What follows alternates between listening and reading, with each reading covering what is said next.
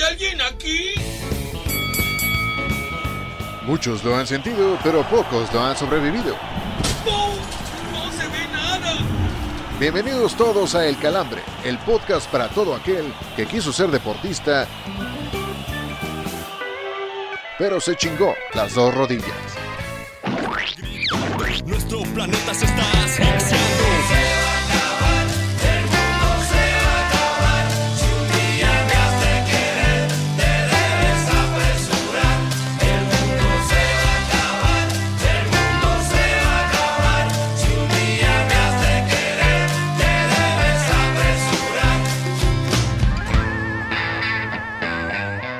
Calambrones y calambronas, bienvenidos una semana más a este espacio desmadril, como nos gusta llamarlo aquí en El Calambre. Gracias por estar con nosotros una semana más y obviamente pues como cada uno de los episodios no podemos empezar sin darle la bienvenida a mis compadres, a mis amigos, a mis hermanos. Voy a empezar con el señor que viene de Percha Larga, con, con- con el, con el Javidú Región 4.0, el señor Miguel Ramos. Hay una, una este, guayabera, no, le hace falta el puro, en la boca el puro de Campeche que suele, que suele utilizar bueno, para estos menesteres. Señor Miguel Ramos, ¿cómo le va? Qué gusto saludarlo. ¿Qué pasa, caballeros? Me queda claro que en este podcast están poco acostumbrados a la elegancia, sobre todo si es de Francia, en este caso traigo más una, una, una elegancia yucateca, pero nada, siempre, siempre la alegría de poder saludarles.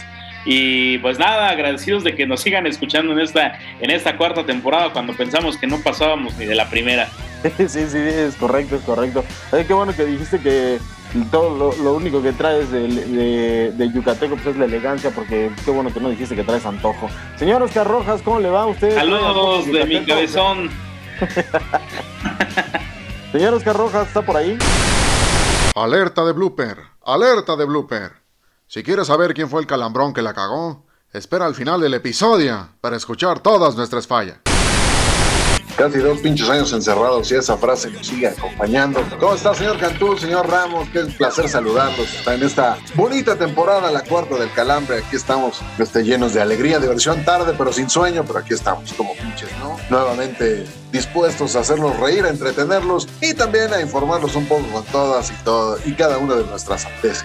Sí, por supuesto, y sobre todo pedirle a la gente pues que se quede porque hoy vamos a tener la segunda parte de la entrevista eh, que hicimos a Yair Pereira y hoy cambia un poco de colores, hoy va a hablar acerca de las chivas, así que hoy nos lo van a mandar al señor, al sillón señor Oscar Rojas. Muy Sí, probable. lo agarré con el bocado, perfecto, muy bien. Gracias por tan, tan valiosa participación. Cámara, así te voy a hacer, güey. Pues lo agarramos con el cheto en la boca, señor Oscar Rojas, pero bueno, provecho.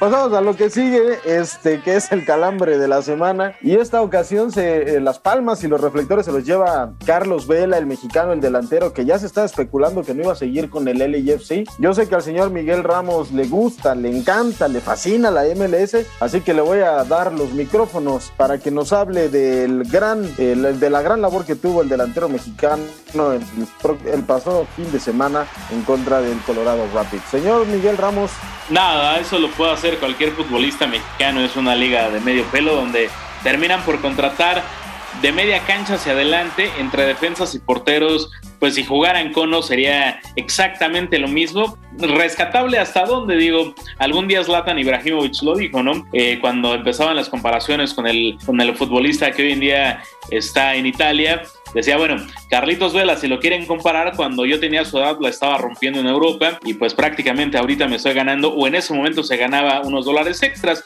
Hoy en día Carlitos todavía estoy seguro tendría potencial para Europa, pero prefiere la comodidad, prefiere ir a mamalonear a los estadios de la NBA y pues nada, quiere estar alejado de toda presión mediática. Con estos tres golecitos le va a servir para poder seguir facturando en dólares muchísimo tiempo, pero así quedas, puta, qué emoción, Nel. ¿A usted, señor Oscar Rojas, le gustó la actuación del mexicano? La verdad es que eh, es interesante, ¿no? Que arranque una temporada con, con, pues, con el sello mexicano, algo que no, pues también, o sea, lo pudo hacer también el Chicharo que marcó, no tres goles, pero es la primera vez que Carlos Vela tiene un eh, inicio de temporada tan brillante como lo tuvo ahora en la 2022. Pues mira, como dijera un compa este, que trabajaba con nosotros en algún, en algún medio previo de, de este, el calambre, pues andaba yo con un pendiente de cómo había jugado Carlos Vela, cabrón. De, verdad, como dijera el señor Ramos la, la ocasión anterior, me parece un tanto sospechoso quién fue el responsable de esta escareta. El único cabrón que habla de la MLS es usted. Entonces, pues, ya, ¿qué, ¿qué le puedo yo decir, señor Cantú? La verdad, mira, independientemente de que el güey no quiera venir a esta selección y de que le encanta estar ahí, como dice el señor Ramos, mamaloneando en los estadios de la NBA, pues la neta, digo, lo, ¿lo traemos o no lo traemos a la selección? ¿Es buen delantero o no es buen delantero? Ah, hombre, ya si no lo, regresa. si lo van a estar, si lo van a estar peluceando, entonces ¿para qué lo quieren en la selección? Que se quede ahí No, en no, el no, no, no, es más, digo, pe- permíteme, cabrón, todavía no termino. Si tú me dieras a escoger dos platos de cagar, digo, no, perdón, si tú me dieras a escoger entre el Chícharo y el señor Carlitos Vela, mi querido Charlie Candle, evidentemente yo te escojo a Charlie Candle porque tiene más juego que el otro. Obvio, obvio. por supuesto, entonces digo, no, no estamos peluceando. A mí en realidad me da mucho coraje cómo se ha ido la, carrera de, de Carlos Vela Pique. ¿Por qué? Porque llegó a ser el tercer jugador más influyente en la Liga de España detrás de Messi y de Ronaldo, o de Ronaldo y Messi, dependiendo de la iglesia a la que le recen ustedes. Pero, pero en realidad, o sea, ese es el, el tema que tengo yo con Vela. O sea, que, que así como decías, Latan tenía todo el potencial para romperla más tiempo en Europa y el güey decidió ir a cobrar dólares. Digo, no lo puedo culpar porque pues, digo, el dólar ahorita está bastante, bastante bien cotizado, pero al, pero al final, digo, en cuestión de, en cuestión de temas profesionales, sí, sí dices, chale, ¿dónde pudo haber quedado este carnal? ¿no? Pero evidentemente, si a mí me dices, güey, Carlos Vela a la selección en lugar de Funes Mori, puta, ¿dónde te lo firmo, cabrón? Sí, por supuesto, y sobre todo que a los 33 años que tiene Carlos Vela sigue haciendo cosas interesantes. Ya nos encabronen, la próxima semana espero que haya cosas más interesantes en su infrafutbolera Liga MX para que tengamos un, un calambre la semana de aquí por lo menos, así que vamos a pasar. Gracias a Dios, ya también casi regresa a la Fórmula 1 para que puedas al menos incluir unos de Checo Pérez, chingada. Ah, Ahora ya también va a resultar usted experto en la Fórmula 1 como lo es en NFL, señor Miguel Ramos. El Muy bien, Choco, el me, gusta, me gusta. ¿cómo no? Perfecto. Hoy vamos a pasar a saludar a la voladora, a ver si anda por ahí para que nos recuerde las redes sociales. ¿Estás por ahí, voladora? Ando, aquí ando. Buen día, buen día a todos ustedes, a nuestros podescuchas que nos escuchan en la mañana, en la tarde o en la noche. ¿Cómo les va? Y bueno, como nadie ¿Qué me pela, Pues no mames, pues pinche pregunta también, pero está bien. está bien, síguele, síguele, voladora, traes los No, micrófonos, va. mándale la boca. está bien. Pues vamos con las redes sociales, ya que nadie contestó mi saludo. Acuérdense que estamos en Facebook como el Calambre-Podcast, también en Instagram como el Calambre Podcast y en Twitter como el guion bajo Calambre. Perfecto, voladora, muchas gracias. Recuerden que ahí se pueden poner en contacto con nosotros y también escríbanos para decirnos qué opinan de Carlos Vela, qué opinan de la MLS y qué opinan de estas dos, de estos dos carnales que me acompañan en los micrófonos, quienes siempre pelucean a la Liga de los Estados Unidos. Vamos a la siguiente sección. Para que seas tan culto como los conductores de este podcast, Ya, déjense de mamadas y vamos a chupar, ¿no? te dejamos el dato que demostrará por qué nunca vas a brillar en sociedad. Aquí presentamos el dato inútil.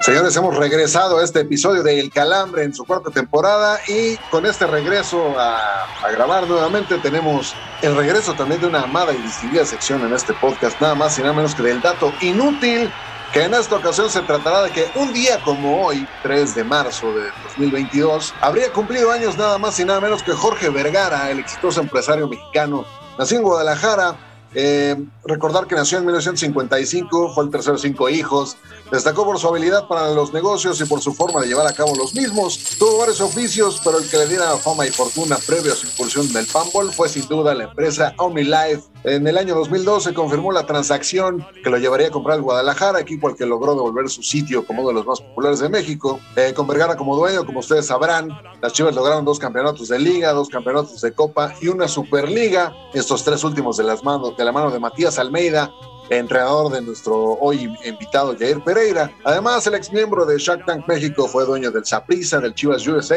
aunque esos dos, este, aunque esos dos este, equipos no le fue precisamente bien. Y ahorita que podamos platicar un poco más del Saprissa, ya les contaremos por qué, la gente de allá de Costa Rica nomás no lo tragaba. Por si eso fuera poco, también eh, Jorge Vergara estaba a cargo de producciones fílmicas como, eh, como tu mamá también, o El Espinazo del Diablo, dirigidas nada más y nada menos que por ganadores del Oscar como Alfonso Cuarón y Guillermo del Toro. Se Señores, su opinión al respecto del señor Jorge Vergara. Empiezo con usted, caballero, señor Canto. Está chingona la referencia de Wikipedia, señor Rosca Rojas. Porque Ah, la Wikipedia, a ver, a ver, Se la, le- se la leyó Por favor. completa, chingada madre.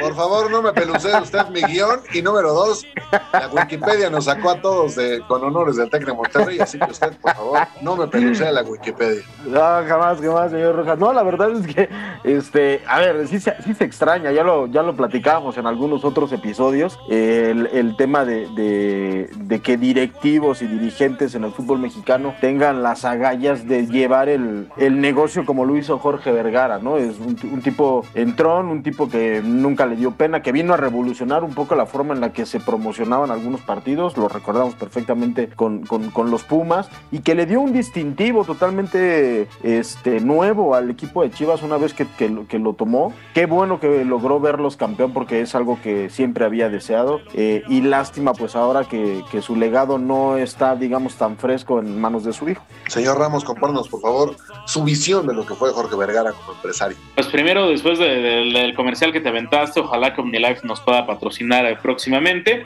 Sería un lindo detalle, la bien. verdad. De. Unas Por lo menos con unos chochos para bajar de peso como los acá. de Faitelson. Es correcto, es correcto.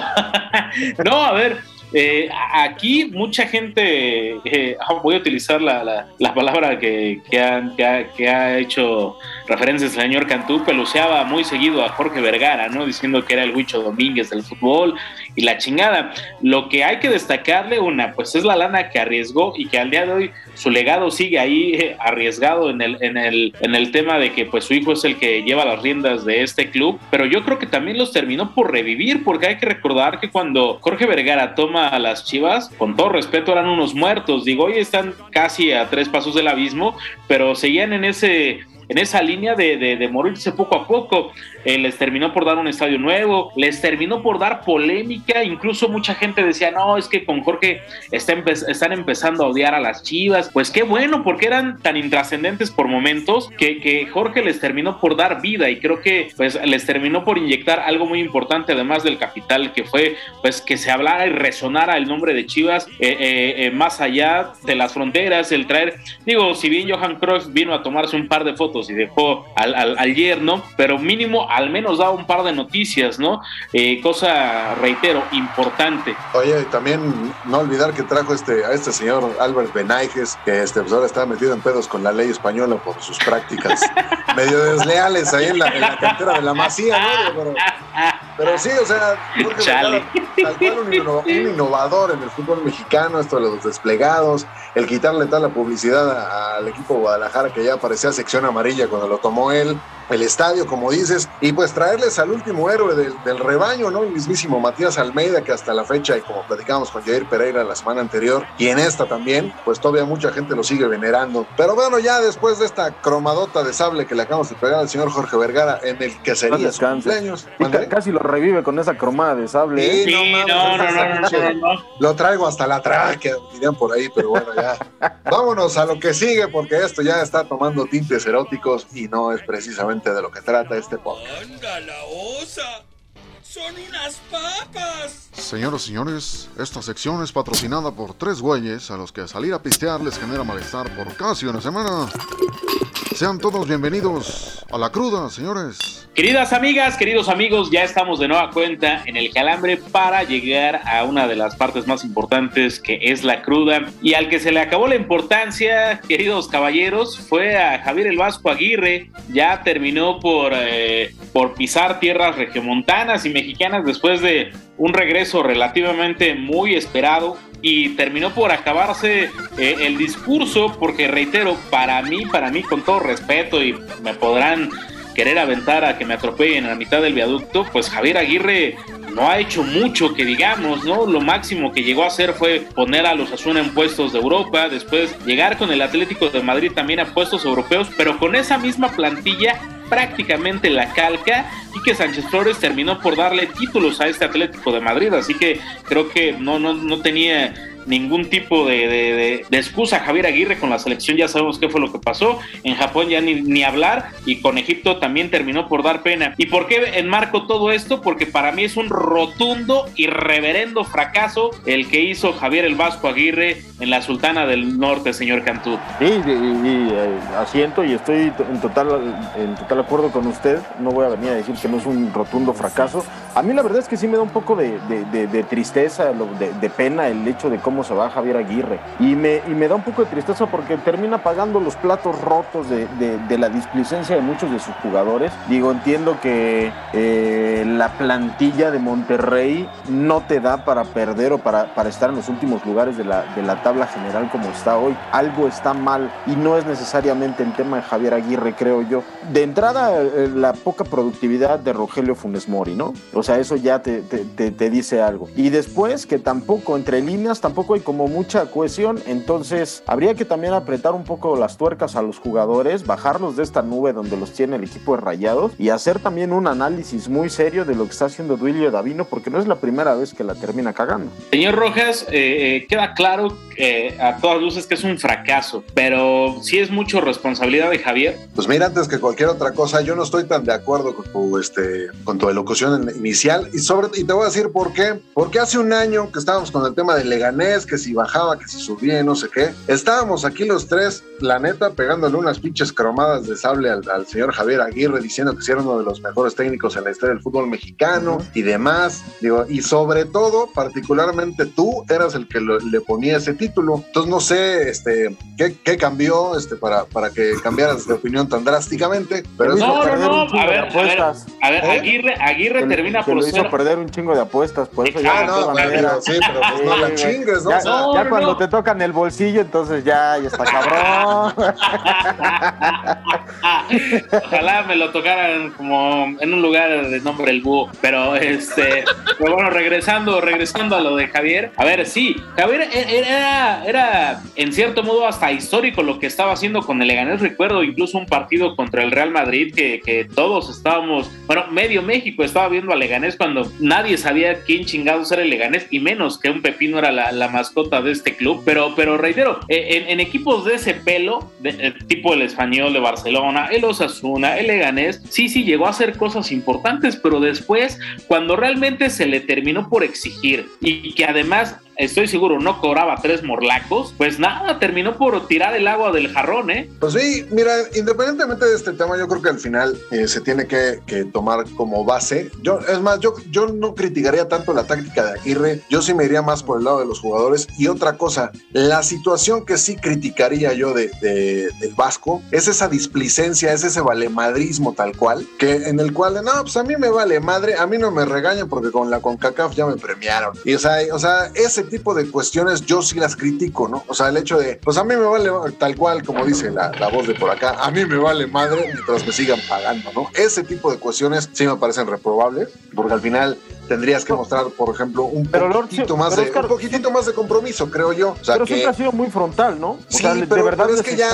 una cosa es ser frontal, una y otra cosa es que te valgan madres. Sí, claro. O sea, es que además, ¿sabes qué? Yo, yo nunca vi, por ejemplo, una declaración de ese estilo, o sea, cuando le iba mal en el Atlético, cuando le iba mal en el Osasuna, o sea, que, que güey, nada más el Kun Agüero le tendió la cama allá en, Madrid, ¿no? Entonces digo, ahí sí, o sea, quería, quisiera yo haberlo visto con, con esa pinche, este, con esa pinche sorna que, que, declaraba antes de ser despedido. Y la verdad, yo, esa es la única parte que sí criticaría de su andar en Monterrey, porque de lo demás, creo que este, como, como sea que sea la situación, se llevó a los rayados a, a un mundial de clubes. Y a partir de ese momento, en el momento que, que califican esa final, el equipo se le vino a pique. Yo no sé qué chingados pasó en ese vestidor pero al final sí creo que una cuestión, y en, y en la mayoría de los clubes, ya lo acabamos de ver con Santos el fin de semana anterior, les cambian al técnico y vuelven a, recordar cómo jugar. Entonces a mí no me extrañaría que estos rayados repunten en chinga y al rato los veamos siendo candidatos al título. Oye, señor Rojas, ya, ya platicabas o hablabas sarcásticamente de que Agüero le tendió la cama este, en el Atlético de Madrid a Javier Aguirre y ese es, y ese es otro tema que, que vamos a sacar aquí en la cruda, que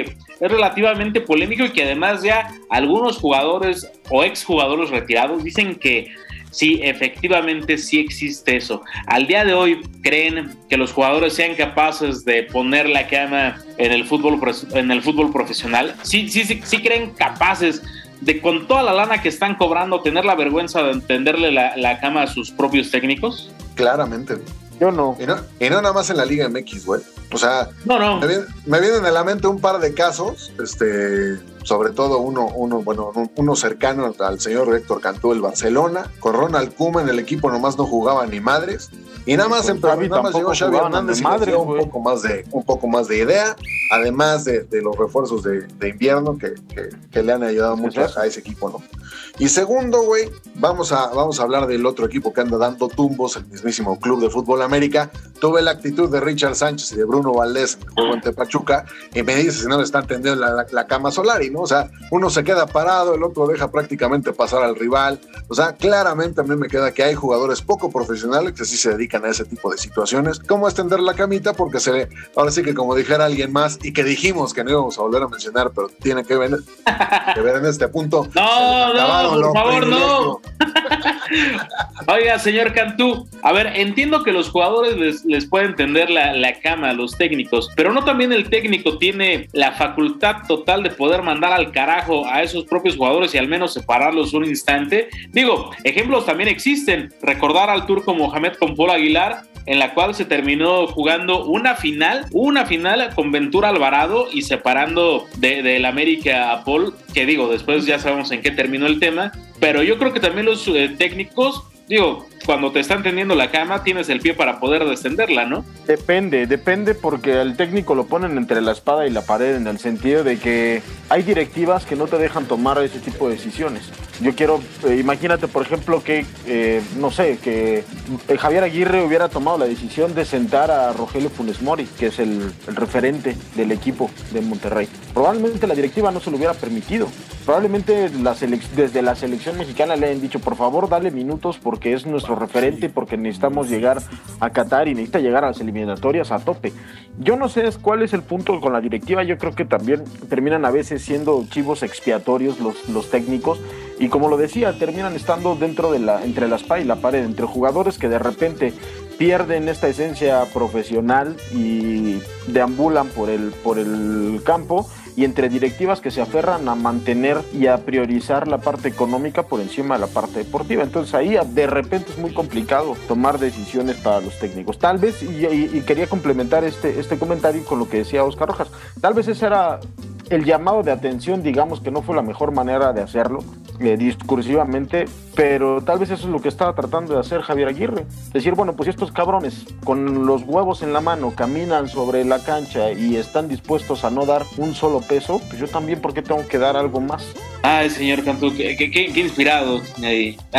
Hasta acá se escuchó el chupetón al señor Javier Aguirre. Terminó el mes del amor y la amistad, pero algo quedó claro o queda claro hoy en día dentro del fútbol mexicano, señor Cantú, señor Rojas. Todos o la mayoría estamos enamorados del Puebla del Arcamón. ¿Qué tiene de especial el equipo camotero, señor Rojas?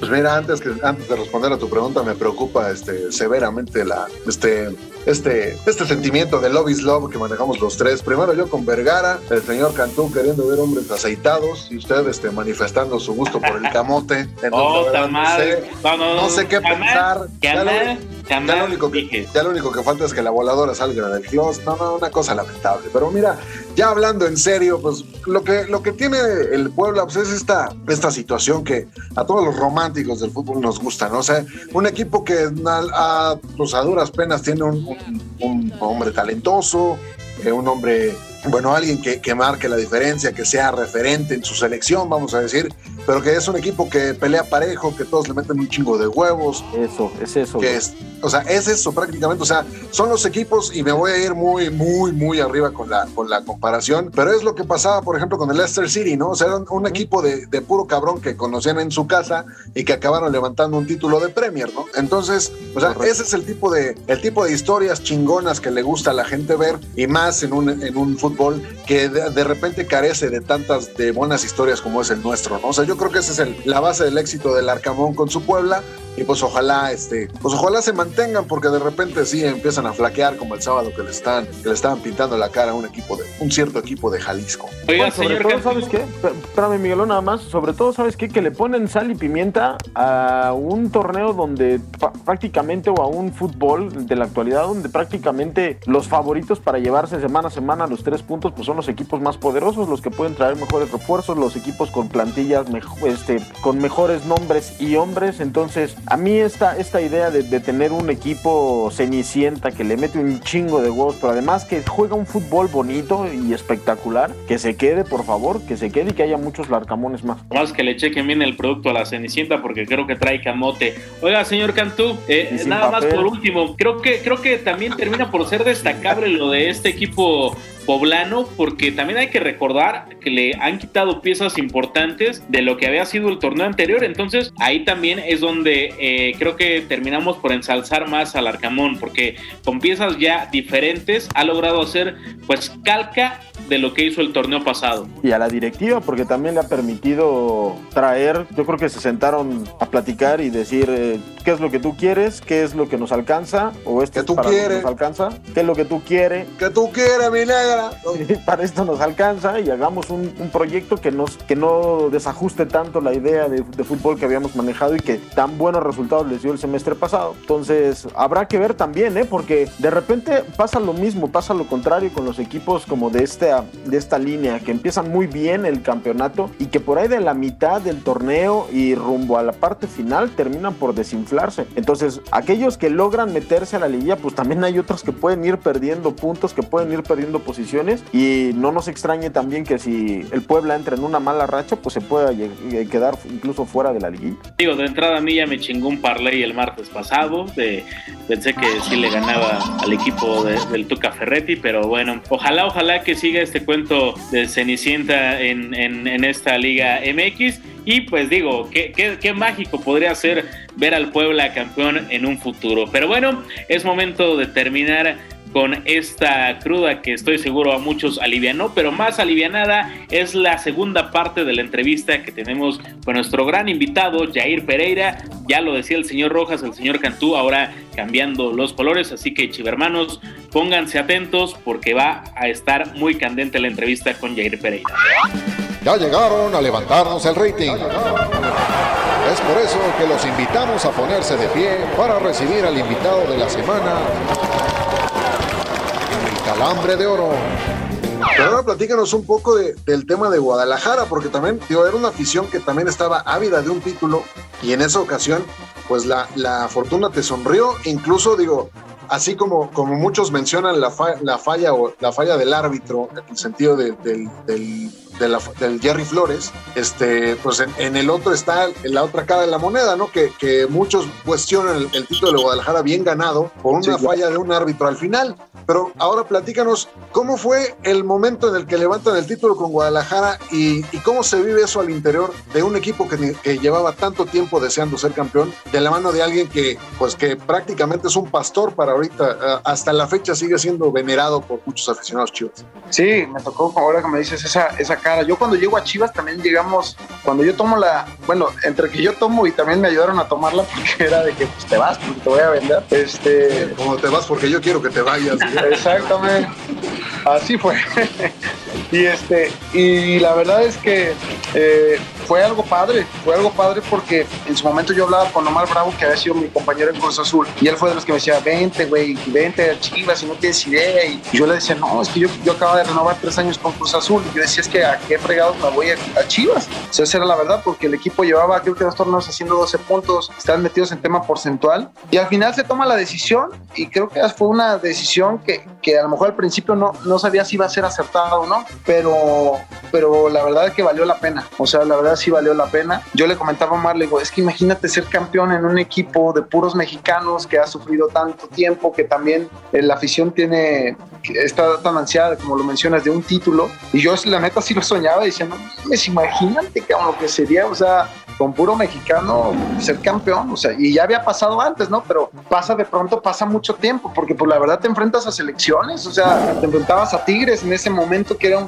imagínate la nómina que tenía Tigres y, la nómina que teníamos nosotros, sin menospreciar obviamente los jugadores, pero bueno, siempre se hablaba de un Tigres con una, una gran calidad y que tenía un plantel de sobra, o sea, te podía jugar el, el- la banca y te, daban batalla también, o sea, era un, equipo muy completo, pero nosotros sí ya llevamos una, una inercia realmente bien fuerte, o sea, el equipo quizás sin tantas figuras, este, sí con gente también que tenía un gran recorrido, hay que, hay que decirlo también, porque tampoco no éramos ningunos, ningunos este, víctimas, o sea, teníamos... Novatitos, ¿no? ¿no? Ajá, exactamente. La verdad, novatos eran muy pocos. Este, tenía ya jugadores que ya tenían arriba de cinco añitos en primera división, seis, ya que tenían sus partidos, ya que tenían trayectoria en selección nacional. Entonces tampoco no éramos nada. Pero eso súmale, como, como lo mencionaste, alguien que, que marcó la verdad y que sigue siendo venerado por el club o por la afición al menos, es, es Matías. Él vino y rompió literal todos los paradigmas de, de que no, que, que con mexicanos no se va a poder. Pues este cabrón, la verdad, lo que hizo fue eh,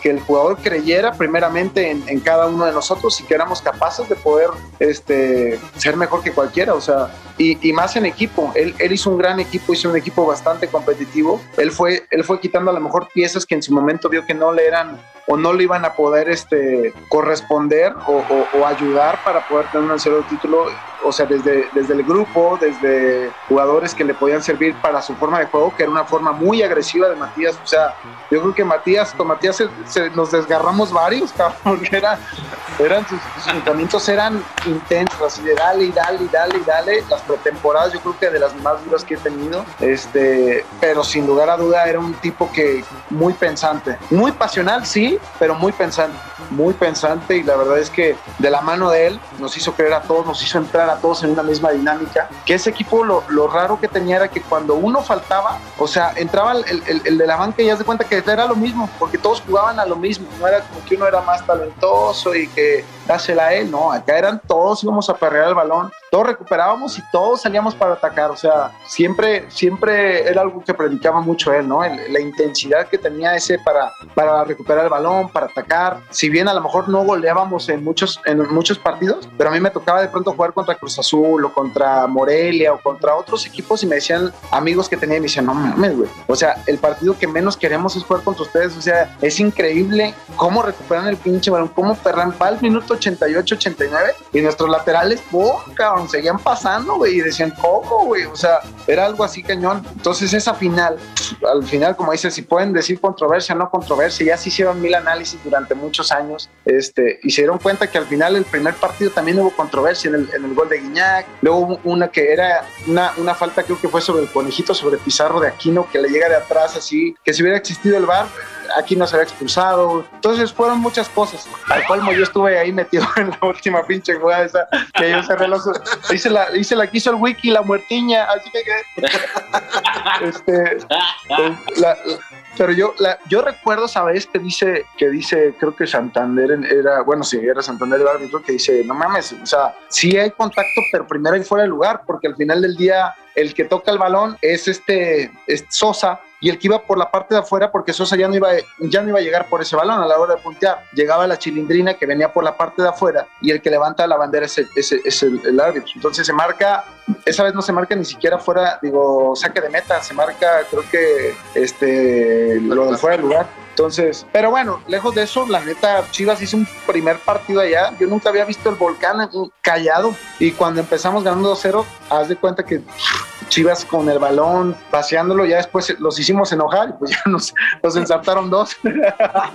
pero, pero la verdad es que eh, también el partido de vuelta, Chivas mostró mucho más intensidad a la hora de tener el balón. O sea, fue yo creo que merecidamente, por más cosas que se quieran hablar y, todo lo que pueda pasar, la verdad, me- Chivas fue merecidamente campeón por, por la forma en que le jugó, cómo anulamos al rival, Guiñá que, que, que, que no pudo hacer la verdad nada ese, ese partido y era un jugador que la venía rompiendo toda la liguilla, este, pero bueno, la verdad que fue un, un partido, la neta, muy completo de todo el, de todo el equipo. Oye, mi querido comandante, este, ¿cómo ves ahora desde lo lejos el tema de Guadalajara? Es un equipo que está sufriendo mucho en la, en la presente campaña y sobre todo, eh, ¿qué, sentimiento te genera el ver que tal vez las cosas que ustedes generaron eh, ese fútbol, esa escuela, digamos, que, que, ustedes dejaron, ya lo decías, eh, jugadores como tú, como Mar Bravo, como otros que estuvieron, que, que, fueron parte de ese equipo campeón, que hoy prácticamente ya no queda nada de ese, de ese Chivas, de esa mística, de, de esa forma de jugar,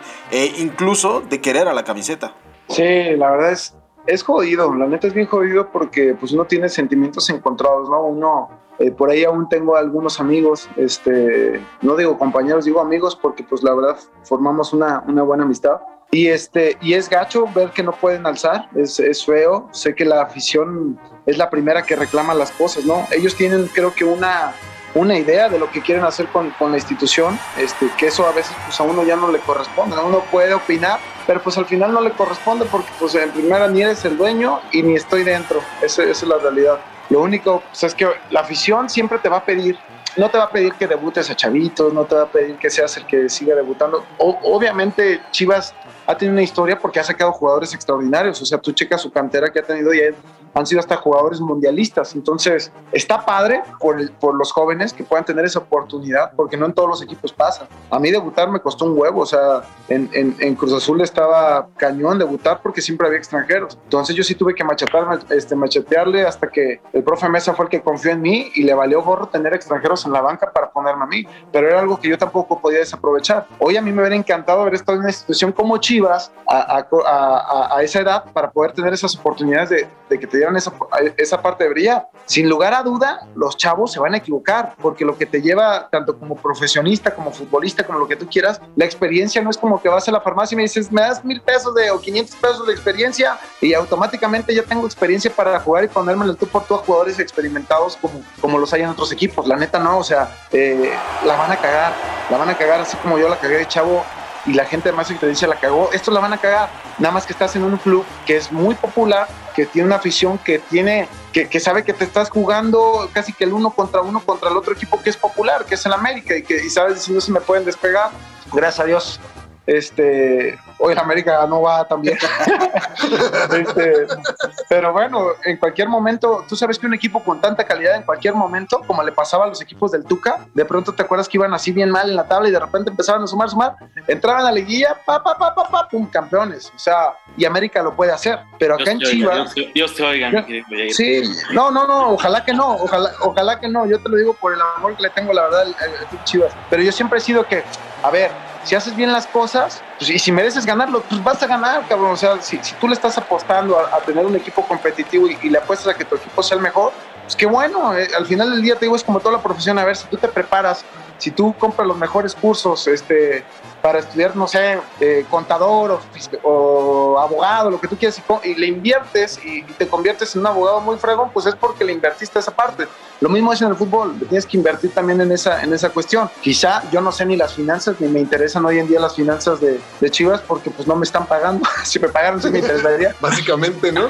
no, pero la verdad es que pues, a lo mejor es que no están bien, no lo sé, eso, eso solamente habrá gente que lo, que lo sepa, pero la ideología que por lo que vio, lo que he escuchado de que querían un 70-30, algo así lo que mencionaban, que querían 70% gente canterana y 30% a lo mejor gente que viniera de otros lados a apoyar. Y, y va a ser así, yo creo que va a costar trabajo, ojalá den sorpresa. Yo siempre le deseo bien por el bien del fútbol mexicano, porque al final del día es un equipo de puros mexicanos. Y si hay jugadores buenos que trascienden, van a poder en algún momento ser también buenos candidatos para ser seleccionados nacionales. Y digo, uno como mexicano tiene que apoyarlo. Digo, yo sé que está bien cabrón la crítica aquí en México, la neta está, está cañón vivir también como futbolista. Es jodido porque es lo que te digo, si no te salen las cosas, te tratan como el más estúpido y no, y no se dan cuenta todas las cosas que también te tocan pasar en ese proceso. O sea, te tocan insultos. A mí me tocaron insultos en la calle cuando vivo con mi familia, cuando se cabrón. O sea, literal que yo le decía a mi señora, llévate a mis hijos para allá y yo me iba y les agarraba del cuello. O sea, porque era yo así también temperamental. Te decía, oye, cabrón, no, grítame. Yo, yo les decía, una vez me grabaron, de hecho en Dubai en Dubái me grabaron. Una vez un vato se me fue y me empezó a decir no sé qué tanto, me empezó a fregar, pero de mis hijos. Mi papá me agarró a los niños y se fueron para allá y ahí sí me le fui al cuello y, se hizo ahí como viral, salió en varios, en varios este, programas de que yo había atacado a una visión le digo, adentro de la cancha me puedes gritar hasta lo que se, si quieres escupir desde ahí y aventar en eso, haz lo que tú quieras, y así sacas tu estrés, pero cuando me vas con mi familia ni se te ocurra, cabrón, porque soy uno más, soy uno igual que tú, cabrón, afuera de la calle, y la verdad es que muchas veces la llevas de perder porque si te graban haciendo y esto, está bien, pero bueno, al final del día no, no, no está bien. O sea, no está bien que tampoco te quieran tratar y se quieran sobrepasar cuando tú vas con tus hijos y escuchar insultos de eso no hago. La verdad no va. Entonces, regresando un poquitito que me desvió un chingo del tema, este, el tema de cómo lo veo, pues sí, se, se siente feo el, el, el, ver que los resultados no le salen. Yo creo que no hay mala intención, o sea, no, pero, el, pero la afición y, y la, al final del día se, se desespera porque quieres ver un equipo competitivo porque quieres ver ganar a tu, a tu, a tu equipo y, y, no está pasando, ¿no? Entonces empieza la decepción, empiezan las críticas hacia la gente que está. Yo puedo estar de acuerdo, ¿no? En, en, mi caso yo no estoy de acuerdo, o sea, estoy de acuerdo en que se le dé la oportunidad, pero estoy de acuerdo a que el chavo también tiene que ir arropado, tiene que haber un equilibrio para que el chavo tampoco se queme, porque era muy fácil quizá cuando estabas en la pandemia que no había gente, pero a ver, ahora sí ya ponle 50 mil pelados a un estadio y que todos te empiecen a buchar, o sea, esa presión un chavo no, no siempre la aguanta. Hay poca gente que, que tiene ese, ese carácter y tiene esa personalidad decir, no vale madre, me estás acá, vuélveme a dar vuelve a dar el balón y me equivoco, no me importa, vuélvemelo a dar. Difícilmente hay. A mí me tocó ver jugadores que se escondían y te digan, hey, no te me escondas, no, no, no, no, y se te escondían, a ver, cabrón. Entonces, tienes que, tienes que ayudarlos también como, como tú ya pasaste ese proceso, pues sabes más o menos el camino, entonces claro. los tienes que arropar. Y si la gente lo buchea, vas y le das un abrazo y, y, y dale para adelante, o sea, tiene que sentir, hoy en día no sé si existe ese tipo de cosas porque hay veces que ni veo al equipo, la verdad, o sea, eh, me ocupo en otras cosas o trato de ver otras cosas que la verdad empiezo a, a, a, a, no apasionarme tanto por algo que quizá me puede dar coraje. ¿Por qué? Porque pues ni siquiera estoy ahí. Pero el apoyo hacia ellos siempre está. Digo, es, es feo que no se haya podido mantener más tiempo ese equipo que fue campeón, que al final del día, puta, costó cuántos años poder tener un equipo con esa competencia y que al final sabías que el equipo quizá podía perder, pero, pero la, la afición, te lo juro, cuando a veces perdíamos, la, la afición se, se, ponía de pie para aplaudirte por, por los huevos que pusiste durante todo el partido y, y, y hay, hay, formas de perder. Entonces, a veces cuando te digo, nosotros no nos llevamos, aparte que nos llevamos una mega cagada de Matías entrando al vestidor y, y de pronto que hasta madrazos nos queríamos dar entre nosotros, pero eso te hablaba de que pues nadie quería perder, o sea, nadie le daba igual. Hoy no sé cómo está el vestidor ahí, hoy no sé, no, no, no tengo acceso a las cámaras. Roto, ¿no? se, se, ve medio fracturado, pero bueno. Algo jodido. Oye, Yair, ya, ya señalabas el decir que al final de cuentas no eres dueño de, Chivas, pero sí te tocó formar parte o, tener interacción con un dueño pues yo creo que posiblemente el más querido, el más odiado, eh, al, que también como al jugador lo llevaban al cielo y lo, trataban de aventar al infierno, Jorge Vergara. Eh, ¿cómo, es, ¿Cómo era Jorge Vergara en el día a día? Y yo creo que hoy les hace falta más que nunca un Jorge Vergara. Vergara, digo, sé, sé, que está Mauri, sé que es el hijo, pero creo que Jorge también tenía, tenía el toque que en ocasiones le hacía falta a Chivas. Sí, Jorge, que en paz descanse. La verdad que yo, yo fue una grata sorpresa, ¿eh? Convivir con él. Eh, de pronto hasta me invitaba a, a su casa a, a, hablar de cuando las cosas veía que no estaban saliendo bien y, y, la verdad que era un tipo que te digo, me sorprendió gratamente, ¿eh? Gratamente. A lo mejor yo al principio yo también lo veía de mamucas, o sea, yo decía, este señor se cree como que quiere hacer protagonismo, pero él era muy inteligente para hacer protagonismo en el momento que el equipo lo necesitaba para quitarle presión al equipo. O sea, era un tipo, la verdad, sumamente inteligente y, y la verdad con una personalidad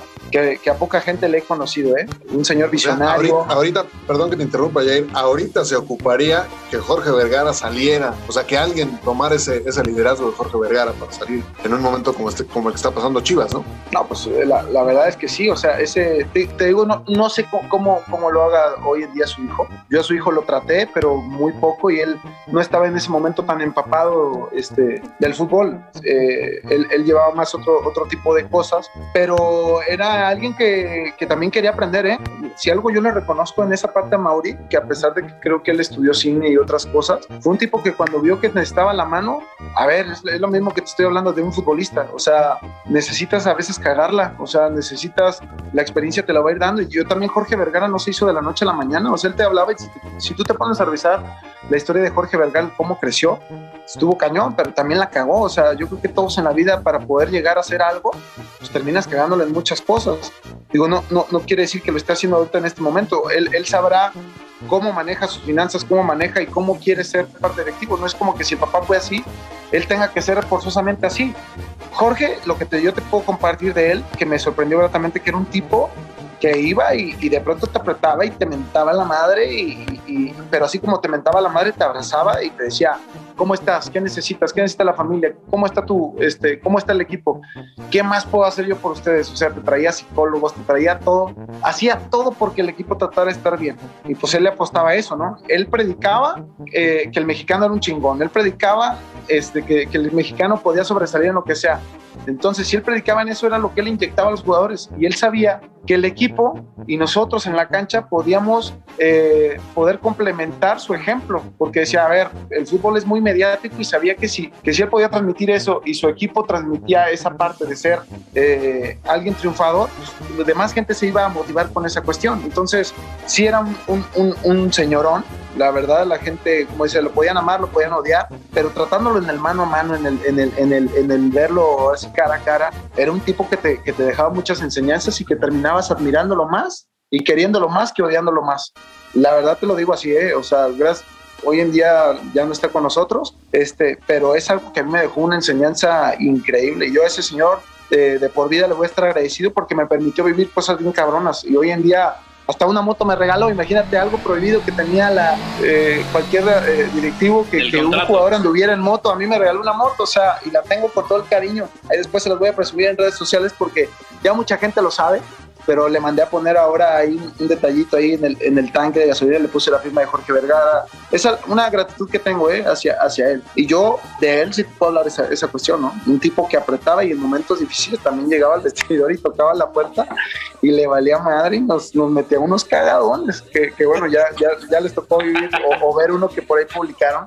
Pero sí, sí, sin lugar a dudas siempre es indispensable que, haya, que llegue alguien que te, que te apriete las tuercas, que no te consienta tanto. Wow, pues mira, esa, esa anécdota de, Jorge Vergara creo que pues se valora mucho, sobre todo ahora que ya, pues como dices, Jair, que pues ya no está con nosotros y pues sí, eh, digo, gente, gente que no, pues que no comulgamos con, con este, con la, con la gente del rebaño sagrado, pues ahora conocemos un poco más de, esa persona que era Jorge Vergara y, y lo que, y lo que representaba no solo para Chivas, sino también para el fútbol mexicano. Pero bueno, Jair, te, te tenemos que agradecer enormemente que, hayas, que nos hayas dado todo este tiempo y como te comentamos antes de que empezáramos la entrevista, es momento de la dinámica, esta es cortita y al pie y vamos a aprovechar este, que pues, ya nos comentaste que el gusto por la música también lo tienes, que te gusta el fútbol, que te gusta el negocio y demás. Y esta dinámica normalmente la, la nombramos en honor al, al, al, al invitado de- del podcast. Y en esta ocasión se llama Serenata con Jair Pereira. Y en lo que consiste esta, esta dinámica es, te vamos a nombrar eh, algunas personalidades y tú les vas a tener que dedicar una, o sea, una canción, no, no, este, que no se el señor Ramos, de para que no te vayas a meter en broncas. Vamos a iniciar, ¿te, te late? A ver, échale. Soy bien malo para, para, para los nombres de las canciones, pero tú échale. Pero si las cantas, no hay, no hay fijón, las puedes tararear, exacto. Ah, la- o sea, la tengo que cantar. No no no, no, no, Si no te acuerdas del nombre, pues hasta Ah, si no, no. te echas un cachito, no hay fijón. Dale, pues. A ver, échale. Hecho. Al Divo de Tepito y hoy gobernador de Morelos, Cuauhtémoc Blanco, ¿qué canción le dedicarías? Este. ah, ¿Dónde estás, perro? Estoy buscando.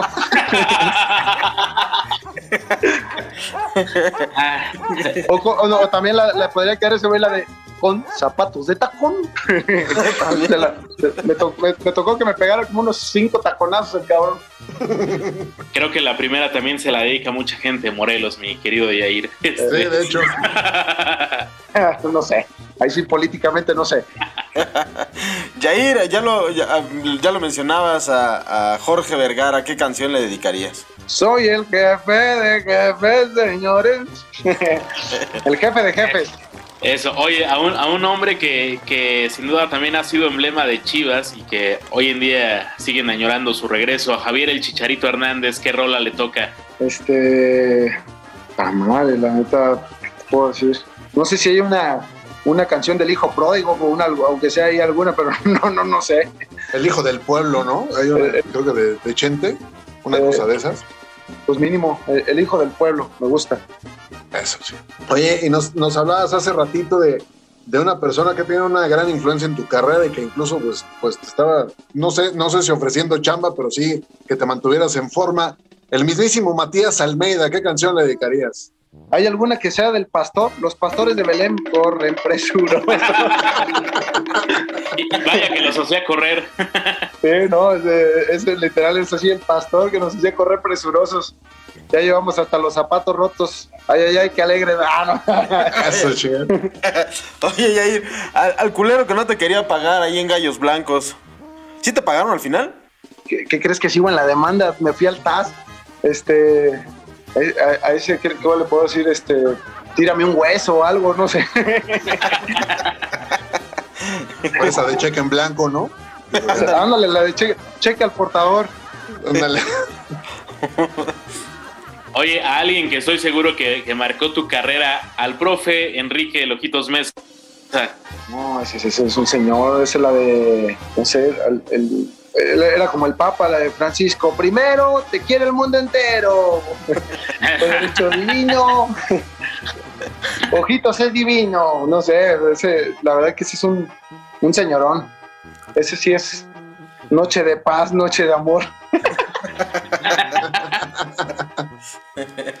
Oye, Yair, y ahora a, pues a otra persona que también tuvo algún, algún un paso, digamos, eh, pues complicado por el fútbol mexicano, a Juan Carlos Osorio, ¿qué canción le dedicarías? Eh, la, la de una que tenga que ver con algo del, del loco, porque estaba, estaba loco el profesor, pero era un loco muy estudioso, la verdad. Este, pues no sé, la de la, la que cantaba, ¿quién cantaba el tri? La de la banda me dice que todo lo que hago, que todo lo que hago está mal, no sé por qué. Pero sí, el señor le echaba muchas ganas y era un señorón. Oye, mi, mi- mi querido, mi querido capitán, ¿y a Yair Pereira qué canción le dedicaría Yair Pereira a Yair Pereira? La madre. Esa, esa, fíjate, esa es la más difícil. Esa puede ser la de. eh, no, ya dije la de soy el jefe de jefes. No- Soy el esa no- chingón de chingones. ándale. No, déjame ver cuál sería la de. Ya supérame porque yo ya te olvidé. Ah, no sé. Estás cantando puras de la brava, ¿eh? Oye, Yair, y, y a este glorioso podcast, Al Calambre, ¿qué canción le dedicarías? Mami, me la pasé chido, güey. Lo cual tiene, tiene que ser una perrona. Esas me tienen que ayudar a, a buscar, a ver. La de. La de la casita de la banda MS. Porque, porque me hicieron sentir en casa, pues. O sea, era. Por, por decirte una, pero ah, tiene que ser algo chingón. y es una, es una canción de la banda MS que me gusta, La Casita. Vamos a abrir con esa este episodio, seguramente. Sí, ya, ya sé. Bueno. Ya escogiste la, la canción con la, que, con la que abriremos, mi querido Yair. Perfecto, Yair. Pues digo, no, no queda más que agradecerte el tiempo, agradecerte la dedicación que, que has puesto para conectarte con nosotros. Ha sido de verdad un placer que seas el padrino de los, de los futbolistas activos que, que se pasan por el calambre. Esperamos nuevamente que te, que te la hayas pasado a toda madre. Y pues que no sea la última vez que estás por acá. Ya dijiste que si en una de esas los medios te llaman, pues acá este, te, podemos, este, te podemos invitar para que hagas tus pininos, ¿cómo no? Pues ya está, como no, ahí, ahí estaremos. Un gusto estar con ustedes. La verdad me la pasé a todo dar. Y cualquier cosa, ya sé que aquí estamos pendientes. Muchas gracias, Yair. Hecho, Yair. Que muy bien y mucha suerte. Para que de este podcast te lleves otra cosa que no sean albures y chistes malos, te presentamos los pronósticos del calambre, boludo. Pues ha llegado la hora feliz del calambre, la hora de las apuestas, las- la hora de que se vuelvan millonarios o verdaderamente jodidos si se pierden estas, estos pronósticos. Son los pronósticos del calambre y comenzamos con el Monterrey versus América con el nuevo técnico, señor Héctor Cantú. Yo me voy a ir con las águilas. Pensé que el podcast era de hombres, no de muñequitas, pero bueno. Uh, la Señor. Oscar Rojas. Triunfo de las Águilas del América. Bien decía que este es el podcast más LGBT, más, más, más, menos de la historia del calambre. Señor Ramos. No, empatan, empatan. Muy bien, muy bien. El siguiente partido es el Bayern Múnich contra el Bayern Leverkusen. Sus apuestas, señor Rojas. Pues no hay de otra, vámonos con el equipo, eh, con el equipo Teutón, con el equipo rojo, con los de Robert Lewandowski y compañía. Señor Ramos. Coincido, gana el Bayern Múnich. ¿Y señor Cantú? También con los bávaros y por más de 2.5. Ah, Eso, mamona. De Taur profesional. Eso es saber apostar 15 pesos El siguiente partido es el Real Betis contra el Atlético de Madrid, señor Ramos. Uy, partido bravo. Mm, ah, yo creo que empatan. Señor Catú. Yo me voy a ir por el Betis. Muy bien, señor Oscar Rojas. Yo espero que el Pupas no me arruine esta apuesta, así que vamos por un empate. Correcto, y pasamos con, con el Cruz Azul contra el Puebla, señor Oscar Rojas. ¿Por qué el Cruz Azul? ¿Por qué el Cruz Azul? ni, que, ni que fuera yo de la cooperativa. Triunfo del camote. El que se le antojó, señor Ramos. Empatan también. Muchos empates, así que se va a ganar mucha lana. Muy bien, señor Cantú. No, yo sí me voy a ir por la máquina. Creo que le va a dar el primer descalabro al pueblo. Perfecto, pasamos con otro partido interesante, el Manchester City contra el Manchester United. Señor Ramos. Ah, el Manchester City, el Manchester United está jugando basura absoluta, ganan los de Guardiola. Muy bien, señor Cantú. También, segundo la moción, se queda el City y Cristiano suma otro partido sin marcar. Muy bien, se va a ir el señor Ronaldo sin victoria, señor Oscar Rojas. Tristemente tengo que secundar, a pesar de que don Cristiano Ronaldo sea parte del United, triunfo del City.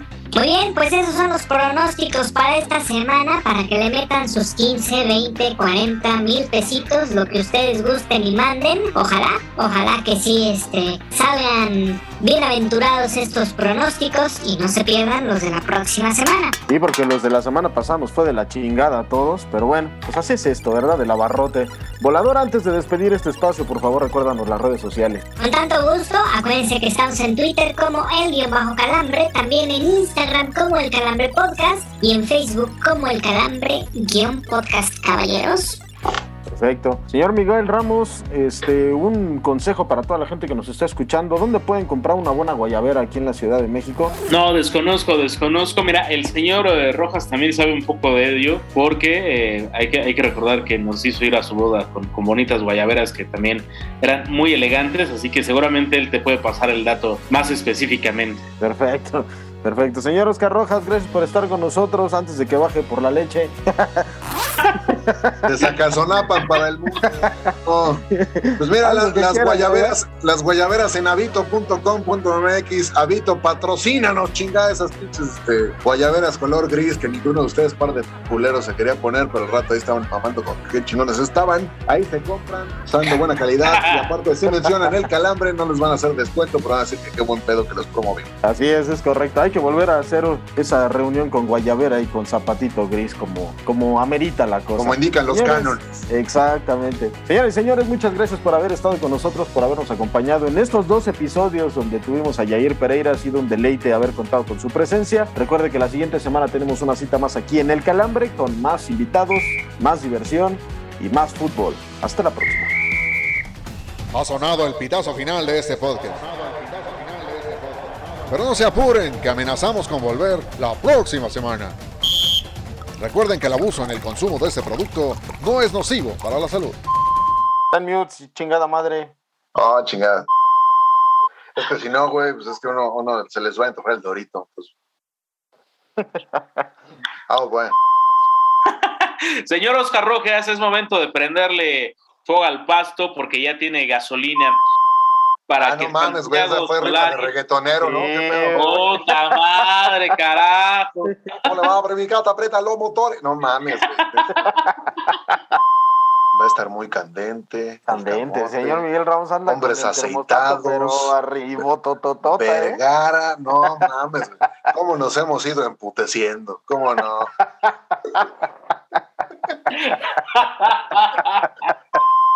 Estás en mute, güey. Trae silencio, señor Rojas.